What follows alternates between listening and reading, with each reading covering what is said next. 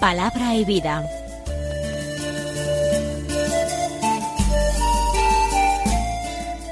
Con el padre Manuel Horta, desde Sevilla.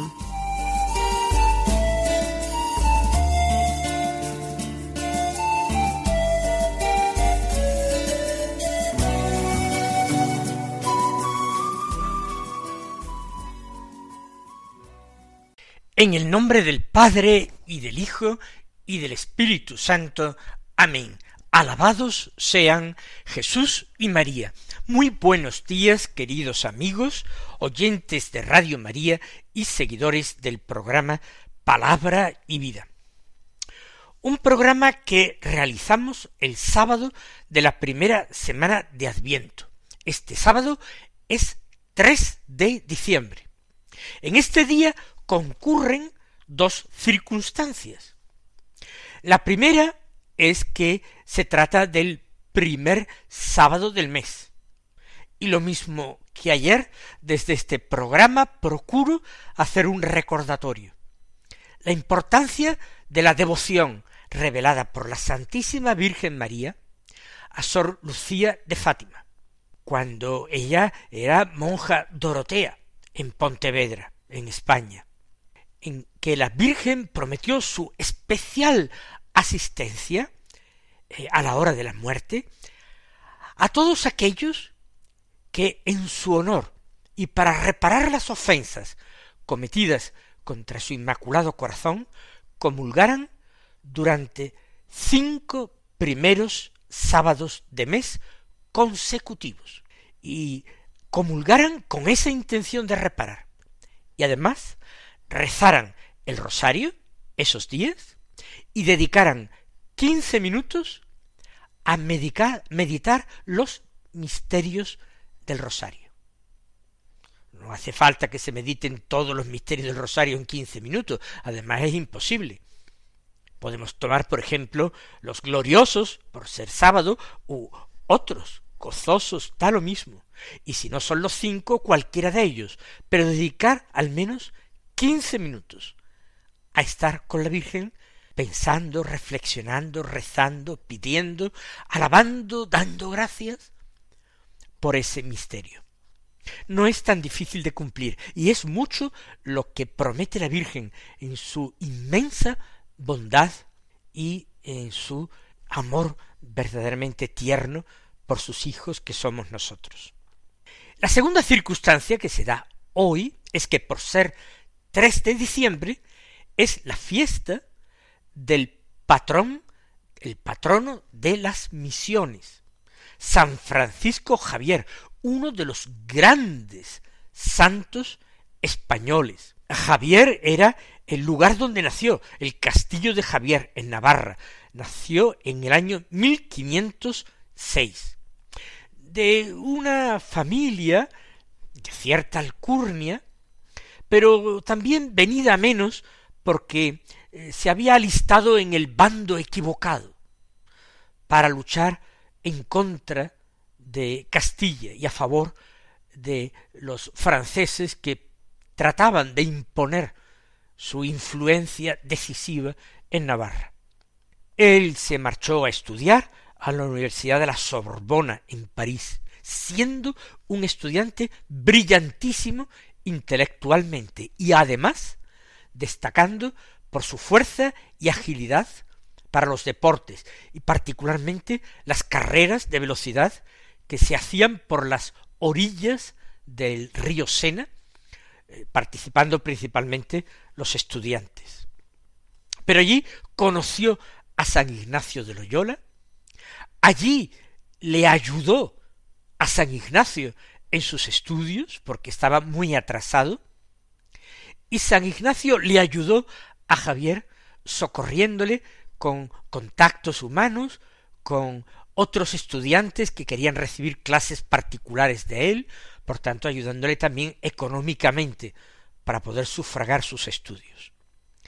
Pero él quedó realmente prendido por la personalidad de Ignacio, convertido totalmente al Señor después de practicar el mes de ejercicios espirituales.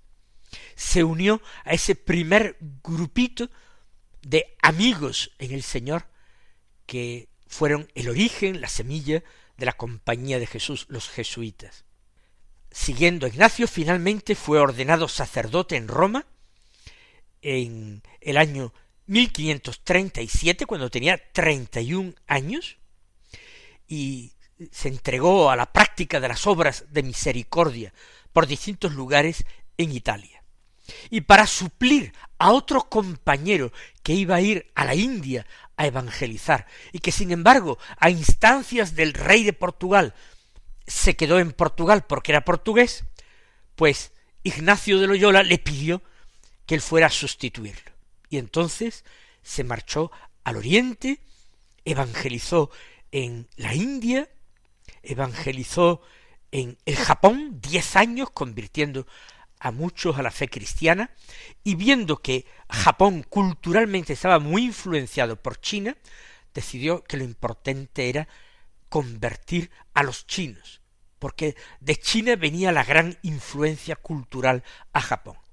Y tratando de entrar en el continente, eh, y en China, en una isla china, Sanchón o Sancián, como lo escriben algunos, murió solo de fiebres en el año 1552. Sus restos fueron cubiertos de cal, pero posteriormente trasladados primero a Goa, en India, donde él había estado y había evangelizado, y de Goa un brazo se trasladó, un brazo, el brazo derecho con el que había bautizado a miles y miles de paganos y los había hecho cristianos, la reliquia de ese brazo se trasladó a Roma, quedando el resto del cuerpo allí en Goa, en la India. Pues después de conmemorar a este grandísimo santo, pedir nosotros por las misiones, pedir su mismo amor por Jesucristo, él no llegó a cumplir los cincuenta, ni, ni, ni los cuarenta y nueve, murió, creo recordar, que con cuarenta y seis años solamente pero agotado por los trabajos y consumido por la fiebre.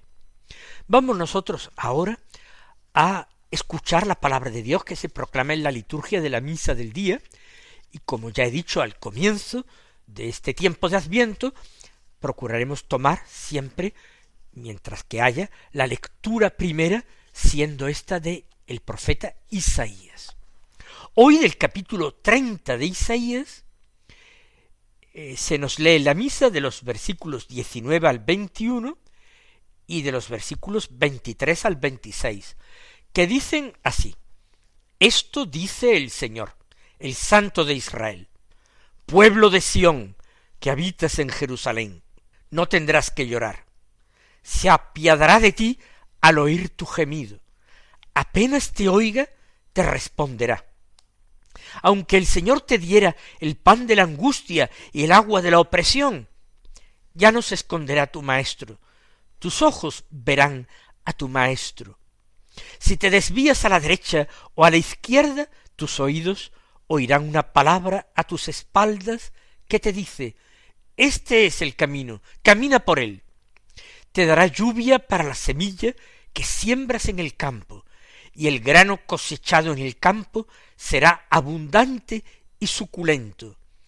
Aquel día tus ganados pastarán en anchas praderas.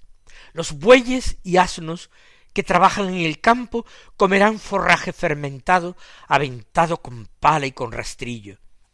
En toda alta montaña, en toda colina elevada, habrá canales y cauces de agua el día de la gran matanza, cuando caigan las torres. La luz de la luna será como la luz del sol, y la luz del sol será siete veces mayor, como la luz de siete días, cuando el Señor vende la herida de su pueblo y cure las llagas de sus golpes. Un oráculo de esperanza, una profecía que nos induce a levantar los ánimos el sacerdote, al comenzar el prefacio en la misa, antes de comenzar, como prólogo al prefacio de la misa, después de saludarnos diciéndonos el Señor esté con vosotros, nos dice levantemos el corazón. Pues ese es el efecto que tiene esta lectura de Isaías en nuestros corazones. Nos ayuda a levantarnos. Y esto es verdad, porque es palabra de Dios. Y yo mismo, quien os habla, os puedo dar testimonio de la veracidad de estas palabras, porque de alguna manera, por supuesto, en el sentido espiritual, yo también las he vivido en mi propia vida y las entiendo desde la experiencia. Dice el Señor, el Santo de Israel, pueblo de Sión que habitas en Jerusalén. ¿A quién se dirige el Señor? ¿Sólo a los judíos o a los judíos de su tiempo? No, Sión, Jerusalén. Está hablando de la iglesia, está hablando a cada uno de sus hijos, que somos nosotros, los discípulos del Señor, los bautizados. Pueblo de Sión que habitas en Jerusalén, no tendrás que llorar, se apiadará de ti al oír tu gemido, apenas te oiga, te responderá. Qué gran belleza en esto. El Señor no nos dice que el llanto sea evitable. Es decir, por el llanto vamos a pasar todos, antes o después, en nuestras vidas. Por eso en la salve le rezamos a la Virgen diciendo en este valle de lágrimas, porque vivimos verdaderamente en un valle de lágrimas. Pero no tendrás que llorar. Fíjense, como yo subrayaba ayer, el futuro. El Señor tarda a veces en actuar para que nosotros podamos ejercitar la fe y la esperanza en Él y así podamos merecer más a sus ojos y recibir más premio. No tendrás que llorar, se apiadará de ti al oír tu gemido, apenas te oiga te responderá. Yo pongo esa comparación, la de un niño pequeño, la de un bebé que todavía no sabe hablar, ni sabe todavía andar, que está en su cunita, y la madre que está en casa haciendo faenas, no puede estar continuamente en la misma habitación a su lado. Va y viene, pasa por allí. Pero el niño, por lo que sea, o porque se siente solo, o porque tiene hambre, o por cualquier circunstancia, rompe a llorar. Para él el llanto es una forma de atraer a su madre. Y apenas lo oye su madre, aunque esté en otro lugar de la casa, inmediatamente que lo oye, corre hacia él y lo abraza y lo colma de ternura y de caricias. Así hará el Señor contigo. Apenas oiga tu gemido, y tu gemido es tu oración de súplica, tu llanto al Señor desde tu tristeza, desde tus angustias, desde tus problemas. En cuanto te oiga, Él acudirá. En cuanto te oiga, Él te responderá. Te dará su amor y su ternura, aunque aún tengas que soportar por un poquito de tiempo el llanto y el malestar, hasta que esa madre buena coja en sus brazos al niño y lo acune y lo meza y le, le hable, aunque él no entienda con palabras, eh, de amor, de cariño, de ternura, y lo apriete contra su pecho. Tardará algo quizás en calmar su llanto, pero indudablemente dejará de llorar antes o después. Por eso añade, aunque el Señor te diera el pan de la angustia y el agua de la opresión, ya no se esconderá tu maestro, tus ojos verán a tu maestro. Primera cosa importante. Ahora ya no habla del Santo de Israel. Ahora ya no habla siquiera del Señor, sino de tu Maestro. Es el nombre que daban los apóstoles a Jesús. Maestro, le decían, así lo llamaron. Durante mucho tiempo después aprendieron a llamarle Señor. Pero aquí, en el Antiguo Testamento, a ese Dios se le llama Maestro, porque nos enseña el camino de la vida. Aunque el Señor te diera el pan de la angustia y el agua de la opresión, es decir, alimentarte con penas, con dificultades, aunque te diera la cruz, y una cruz pesada para llevar, y aunque te diera el agua de la opresión para beber, pues esa opresión, que puede ser física, pero puede ser interior, aunque te la diera, ya no se esconderá tu maestro, tus ojos verán a tu maestro, no tus ojos de carne antes de, de que nosotros vayamos a su encuentro. No, incluso en esta vida se cumple, pero con los ojos interiores, no con los ojos de carne. Incluso en medio de la angustia y de la opresión. Son las dos palabras, alimentados con ese pan y ese agua. Angustia y opresión. A nadie le gusta recibir ese alimento.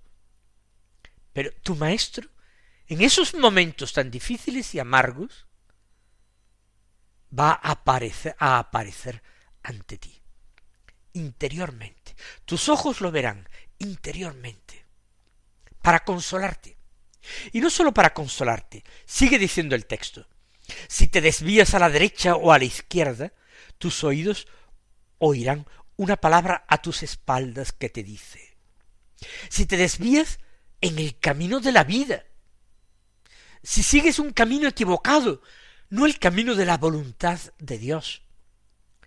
Por eso dice si te desvías a la derecha o a la izquierda, equivocas el camino, nos puede pasar, somos tan débiles, tan torpes, que nos puede pasar, que nos pasa de hecho, en muchas ocasiones, que nos equivocamos. Pues tus oídos oirán una palabra a tus espaldas.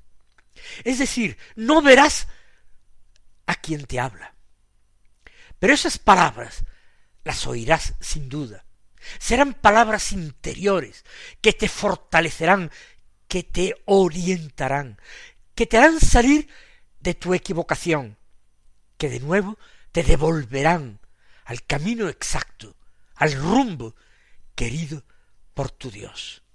Qué bueno es Dios. ¿Y qué dirá esa palabra a tus espaldas? Esa palabra que sale de una boca que tú no puedes contemplar, aunque lo desees. Te dice, este es el camino, camina por él. No era la derecha, no era la izquierda. Quizás había que dar un giro de ciento ochenta grados y habrá que empezar a caminar no de frente, sino dar la vuelta y caminar hacia donde se encontraba tu espalda. No temas, aunque te equivoques, si tú amas al Señor y estás animado de esa voluntad de seguirle, de cumplir su voluntad y de agradarle en todo, él mismo te sacará de tus errores te dará lluvia para la semilla que siembras en el campo, y el grano cosechado en el campo será abundante y suculento. Fíjense, entendamos esto no en sentido puramente material. No nos garantiza Dios continuamente lluvia para los sembrados, para la agricultura. Dice, te dará lluvia para la semilla que siembras en el campo, en tu campo. ¿Y cuáles son esas semillas que debes sembrar, las semillas de las virtudes, de la humildad y de la paciencia, de la caridad, de la esperanza y de la fe. Esas son las semillas que debes plantar y todas las demás virtudes, teologales y cardinales o morales. Esforzándote tú un poco por practicar esas virtudes, él te dará lluvia para que la semilla crezca rápidamente. Tú pones un pequeño granito de arena y el Señor te lo devuelve convertido en una montaña. Y el grano cosechado, ese granito que tú siembras en tu vida de virtud, será convertido en una cosecha abundante y suculenta. Y de nuevo, interiormente, repetimos una y otra vez, Qué bueno y qué generoso es nuestro Dios. Día de consuelo. Pero ese día de consuelo es cualquier día de nuestra vida cristiana. Aquel día añade, con otra imagen ya no agrícola, sino pastoril, tus ganados pastarán en anchas praderas, los bueyes y asnos que trabajan en el campo comerán forraje fermentado, aventado con pala y con rastrillo. ¿Qué significa todo esto? De nuevo, ganados, bueyes, asnos, todo tiene que revestirse de un sentido espiritual. Tus riquezas, los ganados son riquezas para el israelita. Van a pastar en praderas anchas. Tus riquezas espirituales van a ir aumentando, siendo conservadas y alimentadas por el mismo Dios. Los bueyes y asnos eran la fuerza de trabajo en el campo, los que tiraban de los arados, de los carros. Tus bueyes y asnos que trabajan en el campo comerán forraje fermentado, es decir, tendrán los mejores alimentos. Y por eso estarán más fuertes que ninguno o que nunca. Y en toda alta montaña, incluso y en toda colina, habrá canales y cauces de agua. Normalmente hay y se encuentra el agua en el valle, más que en lo alto de la montaña. No faltará en tu tierra, en tu tierra espiritual, no faltará agua en la que bebas. Porque tú le has dicho al Señor con el salmista, mi alma está sedienta de ti, mi carne tiene ansia de ti, como tierra agostada reseca, sin agua, pues el Señor te proveerá de ese agua que deseas, agua espiritual que es el agua del Espíritu Santo, con abundancia. Dice, en el día de la gran matanza cuando caigan las torres. Aquí el Señor se está refiriendo al último día, al día final, al día del juicio. Por eso está todo en futuro. El cumplimiento de la promesa parcialmente cada día de nuestra vida cristiana, en plenitud total, en el último día, cuando dice, la luna será como la luz del sol, la luz del sol será siete veces mayor como la luz de siete días, cuando el Señor vende la herida de su pueblo y cure las llagas de su, de sus golpes. ¿Por qué? Porque el Señor en el Apocalipsis dice que en esa Jerusalén del cielo no habrá ni lámpara, ni sol. ¿Por qué? Porque el mismo Dios será su luz. Por eso se dice, la luz de ese sol será siete veces mayor que la de nuestro sol. Porque el siete es un número de perfección, mayor luz que la luz que es el mismo Dios, que es nuestro Señor, no la hay. Y la luna, la luz menor, también brillará para nosotros y podremos entenderla de la Santísima Virgen. El día en que el Señor vende la herida de su pueblo y cure las llagas de sus golpes, y ya no habrá más llanto, ni luto, ni dolor, porque el Señor mismo nos abrazará en ese abrazo estrecho del que nunca, nunca tendremos miedo de separarnos. Él os bendiga y hasta mañana si Dios quiere.